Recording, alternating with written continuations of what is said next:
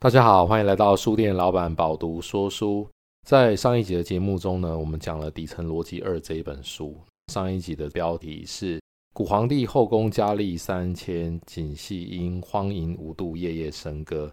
大家对于这个标题还蛮有兴趣，蛮好奇的，所以呢，这一集的收听率也不错。那因为书店老板有把节目的 email 啊放在资讯栏里面，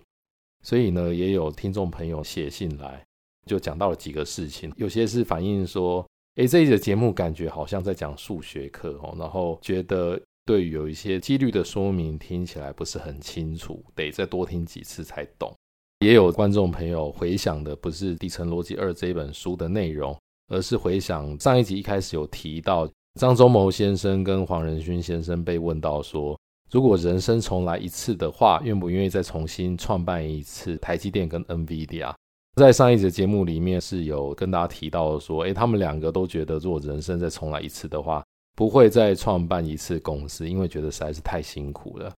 那这位听众朋友就说呢，他觉得两位创办人这样子的说法呢，可能不是真心的回答，因为他说，如果他是张忠谋或者是黄仁勋先生的话，人生再重来十次啊，他都愿意重新创办这两家公司十次。原因是因为创办这个公司可以赚到这么多的财富，说什么都不可能放弃。这边我觉得蛮有趣的一个点哦，就是我觉得他们可能说不会再创办是谦虚啦，但是我觉得他们说不会再来一次也可能是真的，因为大家可能会觉得他们创办公司获得了巨大的财富，怎么可能会不愿意重来一次？但是我记得之前看过一个报道，就是根据统计。你一年的年收入只要超过十万美金以上的话，其实他的快乐的程度并不会随着所得的增加而大幅的提升。所以说真的，对一个人来讲，他可能身价二十亿、两百亿或两千亿的快乐程度可能不会差太多。但是呢，当你的身价到这么高的地步的时候，你可能身上的责任是非常重大的哦，因为你会觉得，当你身价两千亿的话，肯定你公司的价值也非常的非凡。公司的价值这么高的话，你一定公司有相当多的员工啊，一定会很担心，万一公司经营不好的话，员工就都会失业了。相信这样子的负担，其实跟他所可以体会到财富的幸福快乐的程度来讲，我觉得可能会抵消蛮多的。不要讲说身价二十亿、两百亿、两千亿啊，其实对很多人来讲，可能身价两亿就可以很开心的过日子了。而且说真的，像张忠谋先生或者是黄仁勋先生这样子的人才啊。应该到哪里都可以出人头地哦，就是就算他不是自己创业开公司，他只要到其他规模很大的公司，应该也都可以赚到蛮多的钱。比起跟自己创业，也未必会少赚很多钱吧。所以像他们这种 level 的人物来讲的话，他们如果说愿意重来一次，我觉得是因为成就感让他们愿意再来一次的机会，可能会比为了钱来大得多。接下来呢，要来正式进行今天的节目。那今天的节目，书店老板要介绍的一样是《底层逻辑二》这本书，因为我觉得这本书啊，我越读越多，然后越觉得有趣。就算呢，我今天的节目再分享一次这本书里面的内容，但是说真的，上一集加这一集加起来内容，也远远不及这本书所有内容的百分之五。听了这两集节目的朋友呢，其实你们也不用担心被书店老板剧透太多，当然出版社呢也不用担心整本书都被书店老板讲光了。是书店老板分享的，不过就是其中一小部分而已。所以呢，上一集还没有听过的听众朋友们，可以先去听上一集，再听这一集。我觉得应该会更了解这一本书它所要讲的内容。在节目的一开始呢。因为要继续讲《底层逻辑二》这一本书嘛，那上一集也有提到说，这本书呢其实是从数学的角度出发，然后呢告诉大家，第一个先不要害怕数学，第二个就是数学没有这么难，数学里面很多不是这么难的一些原理，其实都可以应用到你的工作上面，或者是应用到商业的思维或者是逻辑上。所以呢，这一集节目一开始呢，我还是希望呢告诉大家，数学是非常有趣的。等一下呢，我们再告诉大家延伸的应用。今天节目想要再介绍一个叫做“被妖魔化的数学”，其实有趣又有用。那在这个章节里面呢，他其实提到了一个非常有趣的一个东西，也是我读了这本书呢，觉得哇，原来是这样子。他讲的是一个敬畏的观念。大家知道数学里面呢、有所谓的十进位、十二进位、六十进位，对不对？那一个最基本的问题，为什么人类会普遍的采用十进位来计算呢？因为其实计算这个数字本来就是人类最基本的商业需求嘛。因为我们去买东西，会告诉对方说我们要买几个，那对方在点交给你的时候，也会把数字给数出来，确保他交付给你的数字是对的。大家可能会觉得说，十进位有什么好讲的呢？不是大家都知道吗？因为人有十根手指头啊，的确没错，就是每按下一根手指头，就是数了一个数字。所以的确，这个手指头呢，是上天赐予人类最早，而且是最可以随身携带的计算机。接下来有趣的是什么呢？就是大家有没有想过十二进位是怎么来的呢？可能有些人会说，哦，因为有些人呢，他是因为基因的关系，所以他天生有十二根手指头，所以才有十二进位。当然，答案不是这个原因啦，因为有十二根手指头的人真的不是这么多。那大家应该有发现，就是很多东西是跟十二有关的，比方说像十二星座或者是十二生肖，甚至是我们跟人家讲年纪的时候，比方说我们遇到晚辈。那我们就会跟他说：“哎，我比你大一轮啊，或大两轮。其实这一轮也是十二进位，因为一轮就是十二年嘛。”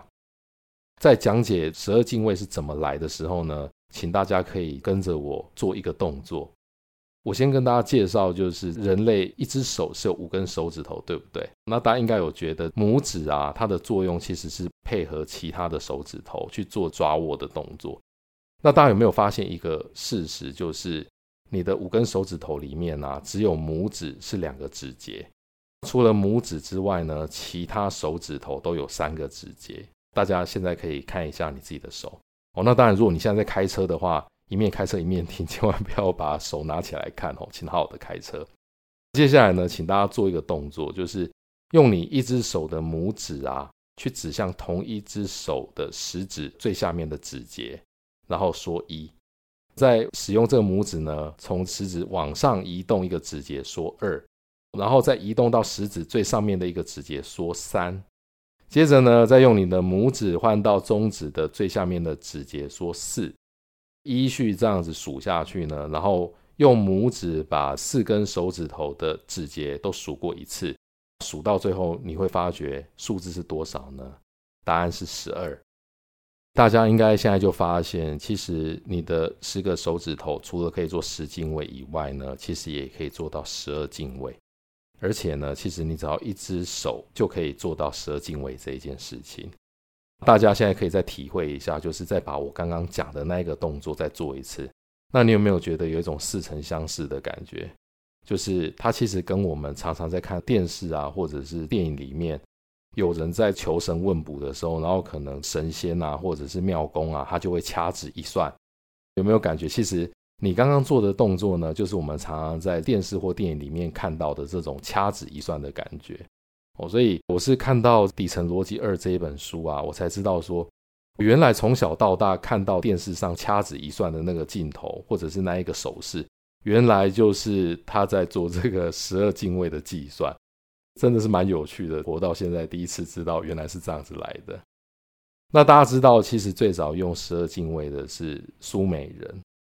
苏美人呢，他其实是采用十二进位调整的历法。这个就是为什么我们现在在很多跟天文学相关的领域啊，都是用十二进位的。刚刚讲的这一段，不晓得大家是不是觉得很有趣哦？原来掐指一算跟十二进位是这么来的。我觉得这个也是阅读的有趣之处啦，就是。虽然这些知识可能在网络上面都搜寻得到，但是你有时候不好好看书的话，你就是不会了解到原来是这样子的道理。讲完了十二进位，那大家应该会很好奇，诶，那除了十进位跟十二进位以外，还有什么？其实相当常用的就是六十进位，比方说一分钟是六十秒，或一小时是六十分钟，甚至呢，像中国人讲的一甲子是六十年。诶，为什么一分钟不是十秒？一分钟是六十秒？那为什么一个小时不是十分钟呢？这个原因呢，其实一样哦，是可以从我们的十根手指头演变而来。我就不再详细讲了哦，因为它的道理就跟刚刚的十二进位很接近。当你用手数十二进位的时候，它的这个十二进位呢，再乘以五根手指头，去做进位，其实就是五乘以十二，就是六十了。所以我们的手指头除了十进位搭配指节变成十二进位，十二进位再搭配五根手指头就变成六十进位了。所以人类说真的还蛮聪明的，运用手指头可以做到这么多的进位的规则。讲完进位之后呢，接下来讲九九乘法表。大家知道，就是我们很多这种多位数的乘法计算，都是来自于我们背过九九乘法表，然后再搭配进位的道理，对不对？那大家可能会想说，这个九九乘法表其实还蛮理所当然的，因为我们小时候都背过嘛。但是不知道大家知不知道，其实这个世界上有很多国家是没有在背九九乘法表的。举个例子，好像在书里面呢、啊，他就有提到，像俄罗斯就是战斗民族呢，他们其实是没有背九九乘法表的。你们可能会问说，诶，那如果没有背九九乘法表的话，要怎么计算乘法？其实乘法的计算，以俄罗斯的农夫来讲呢，真的就有一个叫做俄罗斯农夫的乘法。这个俄罗斯农夫的乘法，他在《底层逻辑二》这本书里面，他有提到是怎么计算的哦。那书店老板在节目里面就不赘述了。有兴趣的听众朋友呢，可以买这本书来了解哦。原来俄罗斯人是这样子去做计算的，在没有背九九乘法表的状况下，其实呢，除了俄罗斯的乘法以外，其实这个世界上还有很多其他的乘法的方式。比方说呢，有古埃及乘法，还有印度乘法，还有划线乘法等等。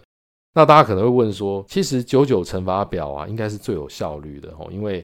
大家熟知比较多是东方人会背九九乘法表，然后大家印象应该也会觉得东方人呢，在做数学的加减乘除计算的时候呢，其实是比美国人、欧美的人士呢要来得快的哦。你会觉得他们在算一些数字的东西，好像反应没有那么的好。那《底层逻辑二》这本书里面呢，也有介绍，其实九九乘法表是中国人在春秋战国时期发明的。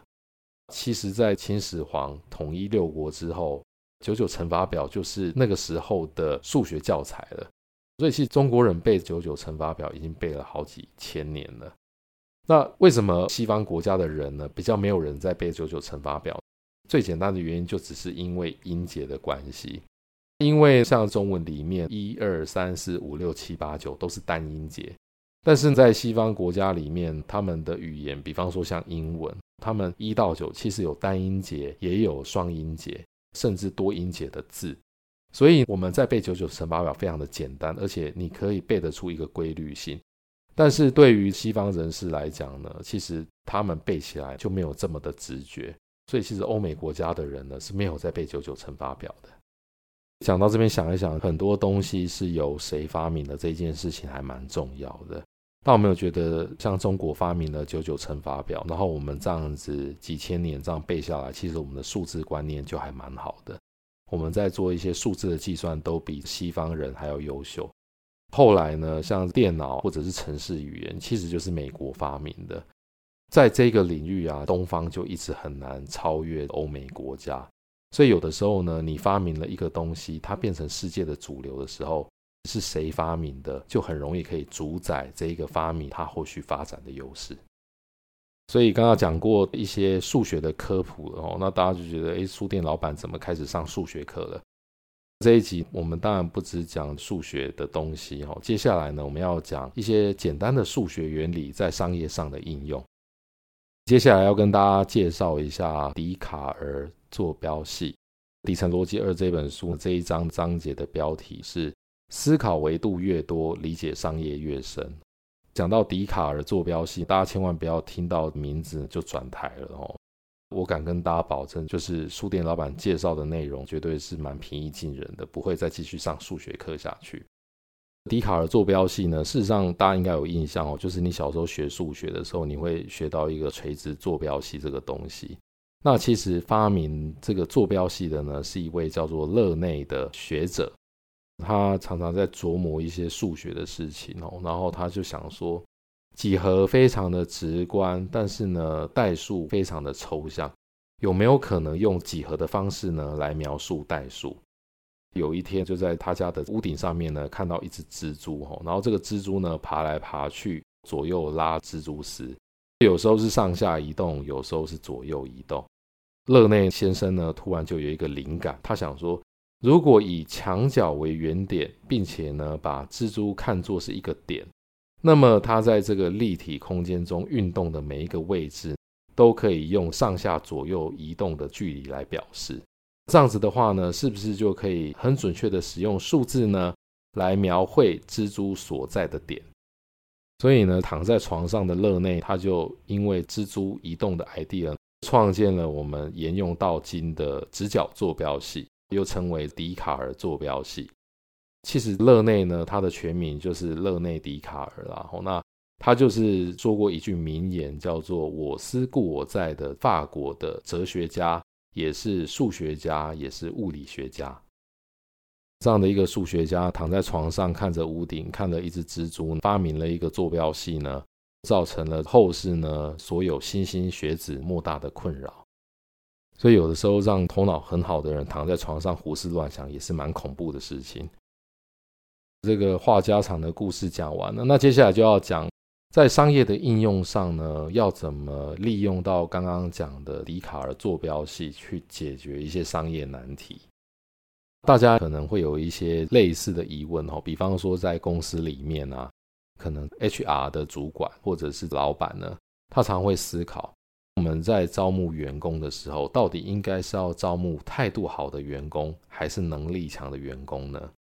刘润他在《底层逻辑二》这本书说，在笛卡尔发明坐标系统之前呢，人们总是把高维的问题降到一维之后再提问。所以刚刚讲的这个问题呢，其实就是这样子的问法。那所谓高维的问题降到一维，意思就是说态度好跟能力强，它变成一维的话，就是在一条线的两端，右端呢是能力强，左端是态度好，应该要选哪一边呢？但是说真的，从逻辑的角度来思考的话，这完全是一个错误的命题，或者说它是一个错误的解法。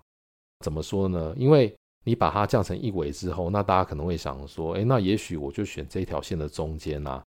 因为你用了一个错误的解法去解它，其实选中间它就变成是一种妥协了，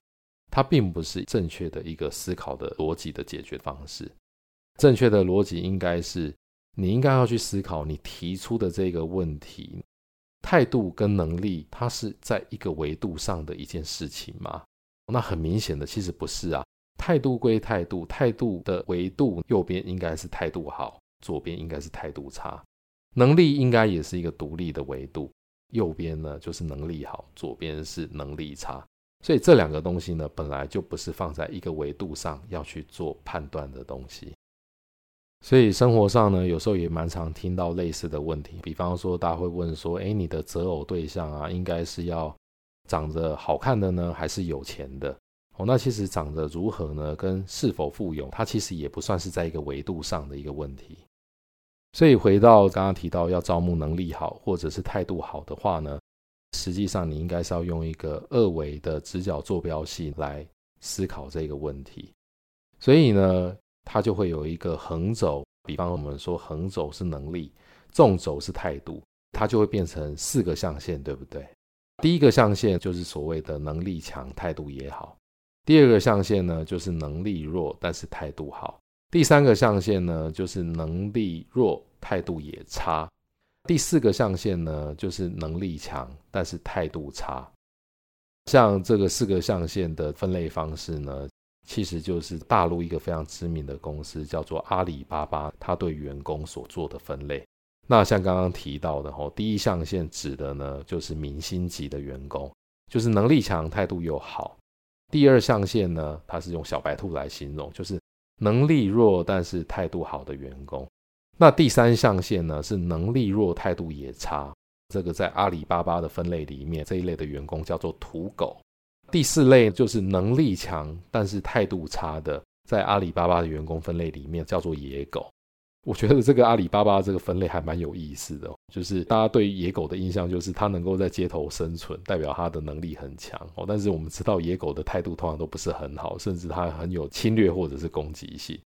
那土狗呢，感觉就是有点笨笨的啊，然后能力弱弱的，然后可能态度也是这种懒散的感觉哦。所以我觉得阿里巴巴这样去分类员工，我觉得好像有点故意哦。因为好的呢就是明星或小白兔这一种哦，然后不好的呢就是土狗、野狗这一种，它的差别还蛮大的哦。所以如果你是阿里巴巴的员工，应该就会很努力，至少往小白兔以上去发展嘛，就不会想要被归类成为是公司或集团里面的土狗或野狗。那其实刘润呢在书里面也有提到，就是说其实类似这样子的分类方式或者是招募人才的方式，在大陆也所在多有。比方说呢，他就提到，在中国有一句话叫做“有德有才，破格重用；有德无才，培养使用。有才无德的话呢，限制录用；无才无德的话呢，是坚决不用。”大陆人真的特别会讲这种顺口溜，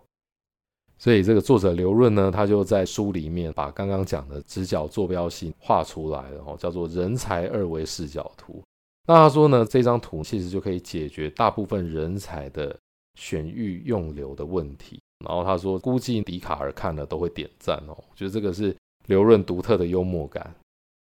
那问题就来了哈，在这一句大陆的顺口溜里面有提到，有的无才的话呢是培养使用，有的无才的话其实就是小白兔。那为什么我们是去培养小白兔成为明星，而不是去把野狗培养为明星？刘润呢，在书里面提到，在招募人才的时候，我们其实都会想要招到明星，这理所当然哦。因为哪一个企业不想招募到最优秀的人才？但是呢，说真的，像明星这样的人才呢，在所有的公司里面都是稀缺的哦。而且这一类的人才早就被很多大型的企业所掌握，然后也都在一些非常高阶的位置上面，当然相关的待遇也都非常好，所以是很难挖角，也很难遇到的。那刘润说呢，其实我们平常在招募人才的时候呢，遇到最多的其实土狗哦。那土狗就是无德又无才，其次的话呢就是小白兔，最后才是野狗。如果我们要去把这些明星以外的土狗或小白兔或野狗去做培养的话，我们应该要挑哪一类的人来做培养？刘润的观点是说，其实呢，对一个人来讲的话，能力是比态度更具有可塑性的。意思就是说呢，人跟人之间其实当下的能力水准是有差别的，但是能力天花板的差异就不是这么大了。所以这个人他当下的能力如果不够好，其实加以培养，他还是有机会成为明星的。所以呢，去培养能力的可塑性是高的，但是态度的话就不一样了。哦，刘润说呢，一个人的价值观啊，或者是他的德性，或者是态度，其实是由他过去几十年的人生经历所塑造的。所以呢，有一句话叫做“江山易改，本性难移”，其实讲的就是这个意思。我就是说，你一个人一旦定型了，形成循环之后，你是很难改变，除非说他遇到了一些非常大的人生变故。大家应该也蛮有感觉的哦，就是说，很多人成为成人之后，他的信仰啊、价值观跟习惯其实很难改的。所以你会发觉，有一些人呢，当下跟他说什么说什么，讲了一堆之后呢，他看起来当下有听进去。但是呢，他隔天起床之后，他的态度还是依然故往哦，就是你其实没有办法真的改变他什么。所以一个人的能力是可以培养的，但是一个人的态度呢，却是没有办法改变的。所以呢，如果把可塑性哦当成是刚刚垂直坐标系再延伸的第三维视角来看这个问题的话呢，你其实可以考虑的就是说。在员工招募跟培养的系统里面，其实你要看的不只是今天的明星，也要看的是未来的明星哦。而且你也会考量到需要招募态度不错而且可塑性的这个员工来做培养，你的整个员工的培养体系就可以建立起来。所以呢，明星员工可以不只是采集，因为采集可遇不可求，你就可以变成是培养或者是种植明星员工的概念。比方说，像微软这家公司，大家应该也都知道。那微软呢，它的人才招募有一句话叫做 “We hire attitudes and train skills”，意思就是说，微软呢，它是招募态度好的员工，然后呢，培养他们的能力。其实也就是验证刘润他所提到的，应该要用三维的视角来做人才招募或者是培养的策略。那当然，刘润也有补充啊，就是说。微软之所以成功呢，其实是因为它在二维的视角里面就招了很多明星哦。那毕竟微软是一个非常知名的一个品牌，所以呢，他也可以透过他的品牌的光环呢，很有机会可以招募到很多的明星。但是呢，他也同时在他的三维视角里面建立了强大的员工的培养体系，把未来呢有机会成为明星的小白兔也尽量去训练。所以呢，我觉得在遇到一个问题的时候，分析跟有系统的组织方式，像刚刚提到这样子招募人才跟培养人才策略呢，我觉得这个就是非常真实的一个底层逻辑的一种展现。那如果你的逻辑的能力很好的话，我觉得当你做对的事情的时候呢，你的逻辑能力可以支持你继续做下去。那当你遇到一件事情你不知道怎么做的时候呢，其实。你如果有好的逻辑分析能力的话，就可以帮助你找到合理的做法。说真的，我觉得逻辑能力呢，听起来好像没有什么哦，但是我觉得逻辑能力非常重要。那另外一个是逻辑能力的培养，真的也没有那么简单。对很多人来说，他的逻辑能力可能也没有他想象的这么的好。所以我觉得逻辑能力它是一个不断思维、自省跟思辨的一个过程。它是可以不断的精进跟培养的，所以呢，今天呢，我们也再一次的介绍了《底层逻辑二》这一本书。这本书呢，书店老板真的相当的推荐哦，因为在上一集里面呢，书店老板就有提到刘润他的叙事风格很有趣哦，而且他讲的每一件事情呢，都可以把它讲得条条有理，然后逻辑非常的清晰，所以书店老板非常鼓励大家去买这本书来做阅读。那书店老板饱读说书这节目呢，是由 Pubu 电子书城独家赞助，请大家务必参考节目资讯栏里面的内容，有书店老板说书的主题书跟相关选书的连结，欢迎大家使用折扣码呢去做购买，用这么折扣优惠的价格就可以获得这么丰富的内容，还教你怎么样去做逻辑的思维，我觉得天底下应该没有比这个更划算的事情了。所以真的很强烈鼓励大家去买这本书来做阅读。以上呢就是书店老板饱读说书这一集的分享，我们下一集见。